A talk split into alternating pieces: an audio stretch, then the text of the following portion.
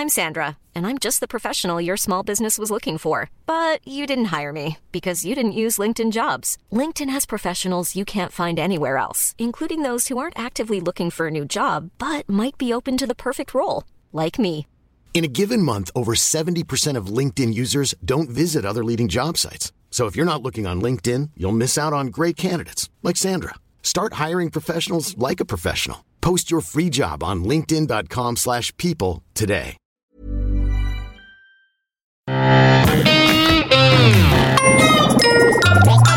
Salut, c'est MDR, votre rendez-vous avec les comédies françaises.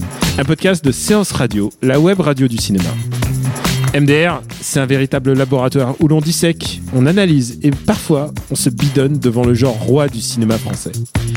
Aujourd'hui, on va écouter les conversations de Babyphone, un premier film d'Olivier Cassaz avec Mehdi Sadoun, Anne-Marie Vin et Pascal Demolon. Et avec moi autour de la table, j'ai Virginie Adan qui revient d'un voyage scolaire. Bonjour. Bonjour. Et Hugo Alexandre qui en ce moment écrit la jolie newsletter cinéphile qui est calmos.net. Bonjour. Bonjour Daniel. T'as vu ma petite fille? Elle dort. On peut aller la voir tout doucement, non? Quel âge il s'est dit qu'elle avait? 5 mois. Elle est petite, non? Ouais, elle est mignonne quand même. Pourquoi Tu vois quelque chose derrière son pif, toi J'avais pas remarqué, regarde, elle a la même tache de naissance que sa mère. Bah éteins Bah, pourquoi Elle a une tache de naissance, euh, Charlotte? Non, pas dans le cou, mais... Mais où? Non, laisse tomber. Oh, t'as dû la déglinguer, Mr. Fou. Les amis, elle est magnifique. Et oui, c'est une histoire, euh, un huis clos, comme on en a vu beaucoup dans le cinoche français, celui de toute une famille qui se retrouve avec des potes, et puis euh, les parents qui sont un petit peu, un petit peu largués par rapport aux aux problèmes de la famille, et euh, et puis au milieu de cette intrigue, un babyphone. Donc euh, c'est, on a déjà, on a déjà eu tant de fois cette intrigue. Parfois c'est un interphone, parfois c'est c'est un enregistrement laissé ça et là, ou alors un répondeur à cassette, parce que ça, ça a fait les grands jours des comédies. Maintenant là, ça y est, on est passé à l'ère babyphone, et donc c'est un babyphone qui va vendre la mèche. Euh, bah, il y a des histoires de cucu, il y a des histoires de euh, des histoires pas très claires, et euh, et ça va faire une comédie, bah, donc babyphone. Et je voulais savoir. Est-ce que ça vous a, est-ce que ce prétexte, est-ce que ça vous a passionné, est-ce que ça vous a marqué un petit peu, Virginie Je te sens inspirée là-dessus. Euh, bah, ça va être euh, peut-être le moment où je vais dire un peu du, bien du film. je, trouve que le Babyphone, c'était un pas trop mal comme idée au sens où effectivement c'est un grand classique. De toute façon, ce- cette comédie-là, c'est euh, euh, effectivement les grands classiques de, la comédie euh, de la comédie de mœurs où euh, effectivement on a un huis clos avec plusieurs personnes, comme tu le disais. On retrouve un peu le, le registre du vaudeville aussi euh, avec l'unité de lieu. Mais euh, en fait, le, le babyphone, je trouvais que ça pouvait être pas inintéressant au sens où euh, c'est euh, c'est à la fois un objet mécanique qui permet d'entendre euh, donc euh, et de créer du quiproquo, mais c'est aussi un objet qui qui fait sens parce que c'est l'objet qui symbolise la parentalité. Vu qu'on a quand même dans ce huis clos que des, des gens qui sont en âge d'avoir des enfants, ça, ça permet aussi de, de générer aussi des conversations là-dessus sur sur la parentalité, l'impossibilité d'avoir des enfants, l'envie d'en avoir. Donc ça pouvait être intéressant. Et, euh, et, et dans l'idée, c'était euh, c'était un, un bon concept d'utiliser cet objet-là. Je crois qu'il en avait fait euh, un court métrage avant d'ailleurs, et qu'ensuite il a décidé que c'était une bonne idée d'en faire un long métrage. Donc Pour plus ce- développer les persos. voilà, pour plus développer les persos. Donc, on, on verra si c'était vraiment une bonne idée, les directions prises pour le développement. Mais en tout cas, sur, sur le principe, je trouvais que c'était pas, c'était pas, c'était pas débile, en fait. Et, et toi, Hugo, alors? Euh, moi, je suis assez d'accord sur l'idée du, ba- du babyphone et euh, bah en fait dans le film c'est pas très exploité. Finalement c'est un peu le point de départ du film. C'est-à-dire qu'il y a une scène de babyphone où euh, deux personnages vont euh, faire des révélations que tout le monde va que tout le monde va apprendre euh, en même temps dans la maison. Et euh, je trouve que la seule scène où le babyphone est intéressant elle est totalement ratée. C'est-à-dire que en fait, euh, les, les, les, les deux mecs qui vont s'entretenir autour du bébé, euh, euh, ils, ils vont dire, enfin, ils vont vraiment dire trop, c'est-à-dire, ils disent le bébé est laid, euh, euh, les parents ils se laissent aller, euh, et puis il y a aussi, c'est aussi la révélation que l'un des deux mecs a couché avec la, avec la, Oui, et avec il dit la pas maman. genre t'as couché avec, il, il mime Ouais, ils carrément sont- un ils acte sont sexuel, il hyper- oh tu l'as baisé. Hein. Hyper Ouais, lourd avec ça. Et, Ça aurait été mieux que ce soit distillé tout au long du film, finalement, ça aurait été peut-être plus, euh, plus rythmé, mais euh, ouais. Ouais, ouais. On, on sent qu'il, qu'il- c'est comme s'ils savaient qu'il y avait un babyphone et qu'ils se, se lâchaient pour, euh, pour dire toute leur vérité. Et euh, De manière générale, le film est, est relou parce que justement, euh, il y a une volonté de, de toujours tout mettre à plat, de, de faire de longues scènes d'explication, de longues leçons de morale. Et en fait, il y a finalement très peu de comédie dans le, dans le film et beaucoup de scènes de euh, d'engueulade, de scènes d'explication très très très longues. Et Ouais, euh, c'est beaucoup des vraiment les gens laissent aller leur rancœur en fait. C'est beaucoup plus des scènes euh, des scènes comme ça. C'est ça. En fait, ce genre de, enfin, dans ce genre de film, cette scène-là, c'est la scène qui arrive vers la fin où euh, les gens s'expliquent un, un peu comme dans les petits mouchoirs avec le, le, le fameux ostréiculteur Putain, le point petit mouchoir est déjà, Ouais, qui- déjà rompu là. qui à la fin donne, euh, dit ses quatre vérités à tout le monde et Ah. du coup, euh, ça, Vous ça libère la des, des pression. belles personnes, hein Ouais, c'est ça. Et, et du coup, euh, dans ce film, ils s'engueulent tout le temps, quoi. Enfin, il y, a- jamais un moment de repos. C'est toujours de euh, des leçons, quoi. Et moi, c'est mon, mon problème, c'est que j'ai pas du coup aucun affect en fait avec ces personnages. En particulier, le point de vue de l'histoire, euh, vous êtes serez peut-être d'accord. Pour moi, c'est Mehdi Sadoun en fait, Mm. qui est un peu euh, bah, le- pas le le pivot en fait, puisque lui, on- on- il a une carrière musicien, mais il arrive pas, à, il arrive pas à percer dans la musique. Euh, il a son ami euh, Pascal Demelon qui laisse, il lui dit bah écoute, tu vas être le parrain de la filleule parce qu'il se dit que c'est un c'est un coup à c'est un coup à euh, progression sociale, peut-être c'est un coup de carrière même. Donc il et il donc déjà il est il- ça fait de lui un mec un peu affairiste quand même. En plus, il ment à, ce- même Pascal Demelon pour lui dire mon père est malade, mon père est mourant, donc il faut que tu viennes. Et, lui, il s'entend bien avec son père, donc du coup il dit oh merde, il est malade. Et du coup, finalement, il arrive. Il, du coup, ça fait de lui en plus un menteur. Et, et le fait d'avoir un, mec aussi négatif comme point comme point pivot de l'histoire me rend euh, enfin quelle que soit l'issue j'ai envie envie qu'il y ait un train qui passe dessus en fait j'ai- aucun affect pour ce perso je sais pas si toi tu as ressenti ça toi Bah, j'ai ressenti ça pour à peu près tous les personnages en réalité, puisque euh, en fait c'est- c'est un peu ce que ce que ce que disait Hugo, il n'y a pas de montée en puissance en fait de euh, des tensions. C'est tout de suite ça explose immédiatement et, et donc en fait ils sont tous très antipathiques. Il y a il y a le gars qui couche avec la femme de son meilleur ami, euh, il y a la nana qui euh, qui qui trompe son mari et en même temps qui explique que c'est parce que c'est un connard impuissant. Il y a le euh, le mari qui est, enfin ils sont tous assez antipathiques euh, et c'est du coup c'est difficile de de s'attacher. Et effectivement, je pense que le personnage pivot c'est celui de Mehdi Sadoun. Euh, mais on, on- on a du mal, euh, on a du mal à le suivre en fait parce que euh, à partir du moment où, ouais, enfin. À, un moment, le, le gars est suffisamment sans race pour euh, pour utiliser son nouveau-né pour euh, pour euh, pour faire carrière. C'est je sais pas, c'est un peu. euh, dès le début en plus genre, Bah ouais. il, lui- Et- il lui fait bah écoute il va être parrain il fait quoi tu voulais mais tu voulais un parrain finalement? Je comprends pas Avec en plus un truc où on sait que, que le personnage de Pascal de Molon peut, peut pas avoir d'enfant. Enfin, en tout cas, c'est présenté comme tel parce qu'en fait, c'est parce que bah, bon parce que parce qu'il est homosexuel et qu'il se dit qu'il peut pas en avoir. Bon, ça c'est un autre Alors, problème. J'avais, j'ai, alors, euh, je sais pas si vous êtes d'accord, mais le coup de Pascal de Melon homosexuel, j'ai compris ça que parce qu'il le, Parce il le mentionne. Moi, je me Mais- suis même demandé si c'était pas un autre mensonge Ouais. dans, dans le truc parce que c'est pas crédible. non J'ai- plus, genre, quoi. je me suis dit, attends, attends, il est homo en fait, et, et en Mm. quoi c'est important dans l'histoire Ouais. Et euh, du coup, c'est parce qu'on découvre ensuite qu'il y a une, il y a une, il veut faire un enfant avec une de ses, une des starlettes dont il s'occupe. Voilà. Ouais, en, en fait, c'est- ça, ça devient, ça, devient un- un, peu compliqué à suivre. Ouais, en fait. C'est un élément d'intrigue parce qu'il ne peut pas avoir d'enfant parce qu'il est homo. Ah bon Bah, bah, non, c'est pas comme ça ok. que ça. c'est pas que ça- Faisons en plus, ça, En plus, il a, il a la maman, hein, tout allait bien pourtant. C'est- c'est c'est- c'est très curieux. Donc, Ouais, euh, De ouais. manière générale, je trouve qu'il y a trop de personnages dans ce film et il y a trop de sous-intrigues qui n'ont aucun intérêt. Donc, le, par exemple, ce- cette, histoire d'homosexualité, euh, enfin, on voit pas ce que ça vient faire effectivement dans, dans ce film. Et euh, Il y a la maman, il y a la maman castratrice. Ouais. qui, ouais, qui, est qui est assez plutôt plutôt bien joué et aussi il y, a, pire, ouais. il y a Michel Jonas qui est assez assez mignon en, en vieux vieux pape, vieux papy euh, vieux patriarche Ouais, mais Michel Jonas, c'est encore un personnage qui dit rien pendant, un- pendant il, il euh, dort la moitié du littéralement il, Il dort, dort au début du film film. Ouais, et puis après, qui va faire sa petite leçon de morale à tout le monde en En- disant, ah, tu en disant, sais, moi Je faisais semblant de dormir. C'est l'ostréiculteur. Et- Mais exactement, exactement, ouais, c'est celui qui se tait. C'est le maintenant il C'est un remake des petits en fait. C'est un archétype maintenant, l'ostréiculteur. Bah, Michel Jonas, c'est l'ostréiculteur, ouais. Non, et puis tu parlais de Mehdi Sadoun, mais en fait, euh, il n'y a pas un personnage principal, il y a un couple principal.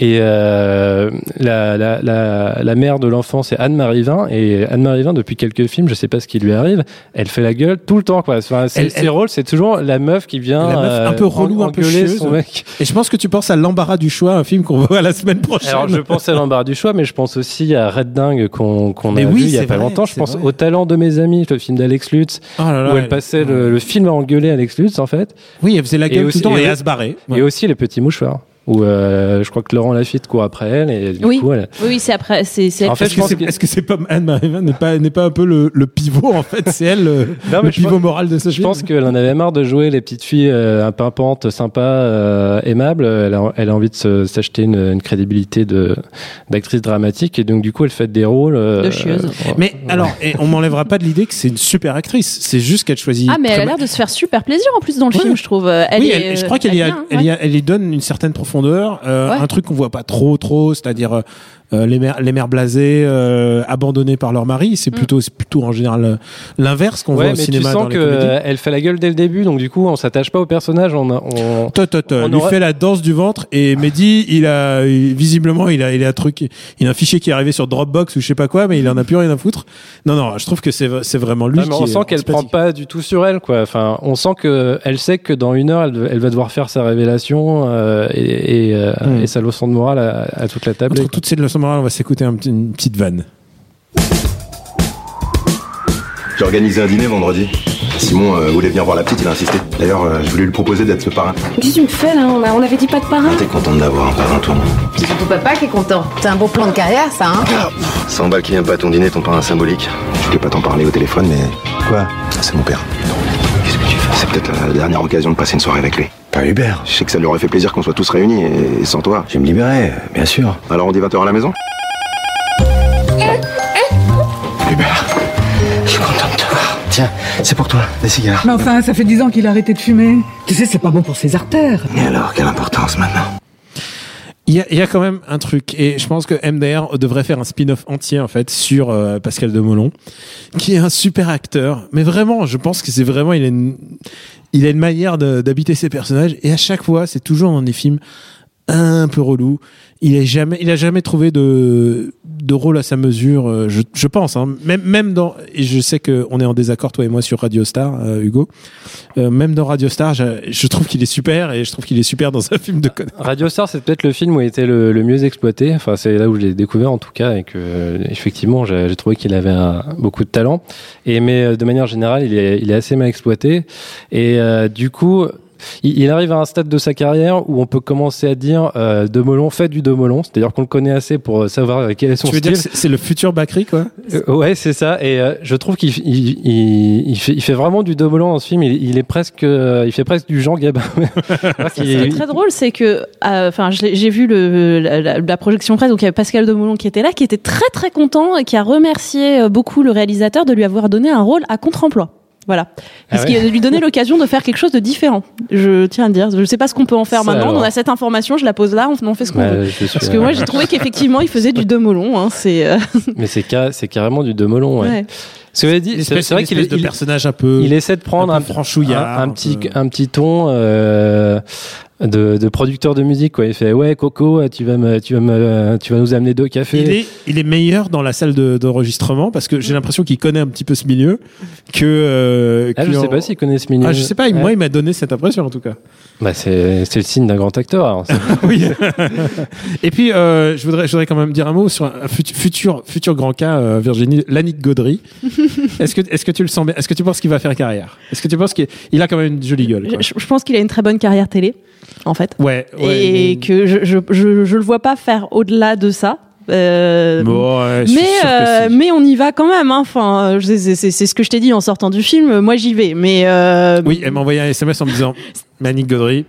c'était c'était le seul feedback que j'avais à faire sur le film. À vrai dire, je disais, ah, bon, Lannick Gautry, j'y vais. Mais, euh, Mais qui c'est d'ailleurs ce garçon euh, c'est un, je- c'est- mais c'est un homme de télé. Enfin, vraiment, il joue dans des téléfilms, Ouais. dans des séries télé euh, ou des, des, des sagas de l'été, des choses comme ça. Il a joué dans la saga de l'été de TF1 de cette année qui finalement est passée en septembre. D'accord. C'est- C'était Voilà. des trucs comiques ou Non. Finalement, c'est pas, je pense pas que, le je pire. pense que c'est un nom à retenir hein, parce que il est c'est pas le pire. Alors Mehdi, il y a le cas Mehdi Sadoun. Mehdi Sadoun, est-ce qu'il joue pas trop de- il joue pas un peu trop n'importe quoi? Je veux dire euh, euh, on l'a vu dans alibi.com euh, dans le rôle du du gitan euh, dans débarquement immédiat, c'était le flic qui attrapait Harry Habitant. Euh, qu'est-ce que- il a joué de la Dream Team qui est quand même un un film où il est un joueur du PSG qui se Ouais. fait coacher par son père Gérard Depardieu. Est-ce qu'il ne fait pas un peu trop n'importe J'ai quoi Mehdi l'impression qu'il joue des rôles où il se met jamais vraiment en danger. C'est, c'est jamais lui euh, qui est censé être drôle dans le film. Euh, alors j'ai pas vu débarquement immédiat, mais je crois que c'est avec Harry Habitant Ouais. et j'imagine que c'est Harry Habitant qui fait qui fait le show. Et donc du coup, euh, ouais, c'est il est un peu dans la filiation de Jean Reno, c'est-à-dire il est en retrait et il, Hmm. il, il fait avancer le Ah, film pourtant, comme ça, il vient, mais- il vient, il vient d'en haut, quoi. Enfin, je veux dire, euh, c'est le mec, il était euh, bah, dans les Kaira, quoi. Enfin, tu vois. il- Ouais, mais est-ce que c'était le- vraiment l'élément moteur des Kaira? Est-ce que Bah non, c'était pas Gaston le- Bide. Ouais. Ouais, là, il a, il a plus un rôle de pivot émotionnel. C'est vrai que c'est plutôt Demelon et, euh, et Gautry un petit peu qui font, euh, qui font le, le show comique. Et, euh, et lui, il reste en retrait jusqu'au moment où il a son, son, son big finish où il joue sa- Bon, cette. euh, Ah, c'était affreux cette scène. Et le Ah big, ouais, et le big finish, on est, on est d'accord qu'on est gêné, Ah, mais on est gêné. c'est clairement pas sa voix, quoi. Genre, Et c'est clairement pas. Genre, voix. c'est- Non, non. c'est c'est comme, c'est honnêtement, c'est comme si tu voyais, je sais pas, The Rock et tout d'un coup, qui parle avec la voix de Calimero. Tu vois, c'est c'est pas du tout la bonne voix qui va au corps, quoi.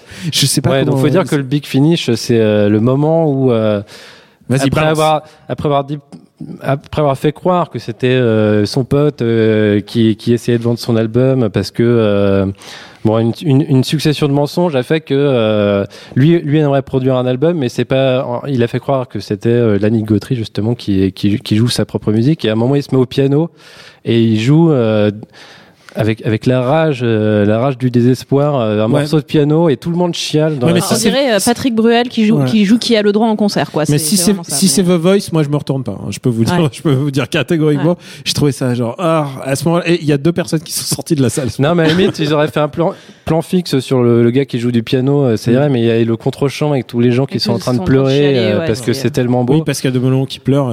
et qui c'est- se rend compte que son ami a un talent en fait brut. n'a jamais écouté ces là là. bandes démos.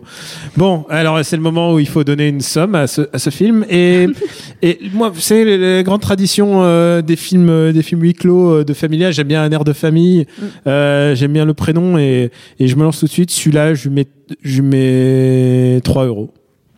Ah, quand même. Ouais.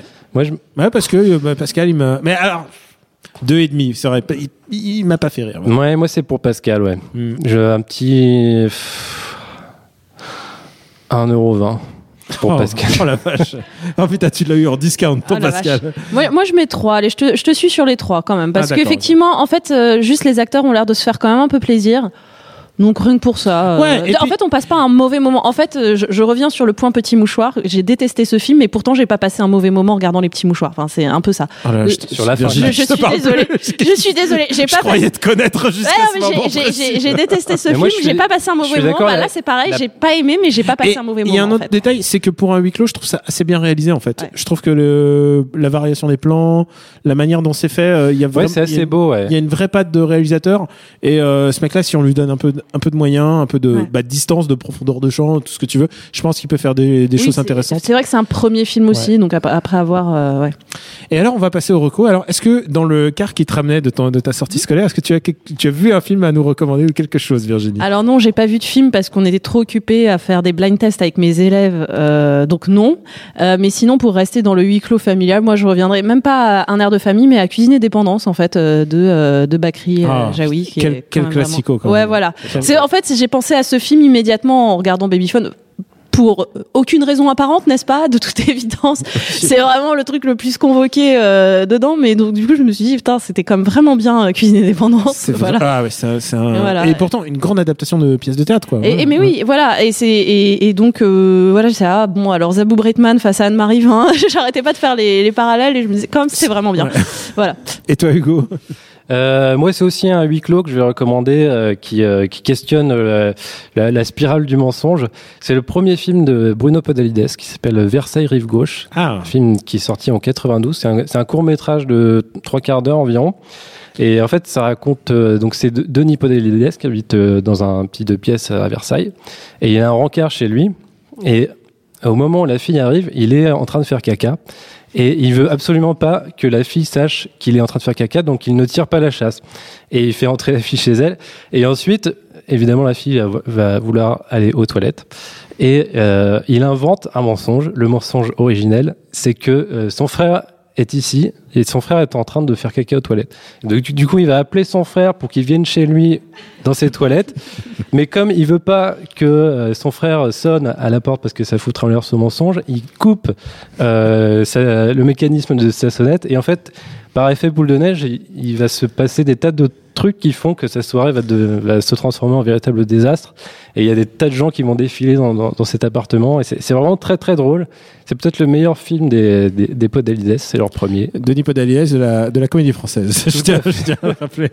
Et, euh, et pour ma part, alors, eh ben, je, je l'ai cité, j'adore euh, le prénom. Je trouve que c'est un bon huis clos qui fonctionne assez bien, euh, qui était une des bonnes comédies de, de, de cette année-là. Et j'aime bien faire des parenthèses sur des films qui sont pas forcément des comédies. J'ai fait, euh, je me suis pas gêné pour euh, faire Fifty Shades of Grey 2 là. Et, et là, je, je sors de Monsieur et Madame Adelman que j'ai vu entre potes. Et alors, je ne recommanderais surtout pas d'aller le voir, mais franchement, euh, soirée DVD, enfin soirée en- entre potes avec du pinard. Si vous voulez voir des, des films qui sont involontairement drôles, euh, Monsieur et Madame Adelman, c'est un, c'est c'est vraiment grotesque. Euh, c'est c'est grotesque de mégalomanie et, et c'est clairement pas l'effet recherché. Mais parfois, si tu cherches du côté un peu euh, euh, bah, nanardeux ou un peu décalé du cinéma, tu peux trouver des choses qui te font rire. Et il y a clairement des répliques que je vais utiliser jusqu'à la fin de mes jours et qui étaient dans ce film. Donc je- voilà, je, je sais pas si je vous ai donné envie de le voir ou, ou voilà, vous fa- faites ce que vous voulez. de la vie. C'est certainement intrigant. Oui, de, de Nicolas Bedos. Merci au beau Jules à la technique. Pour nous retrouver, MDR, c'est sur iTunes et sur toutes les applis dédiées, sur vos podcasts, SoundCloud et compagnie. Donc merci de vous abonner, de laisser des messages et puis d'en parler autour de vous. Parce que, ouais, c'est comme ça qu'on fait vivre un podcast. La semaine prochaine, on a rendez-vous avec l'embarras du choix et je vous dis, ça, c'est un film très très bien nommé.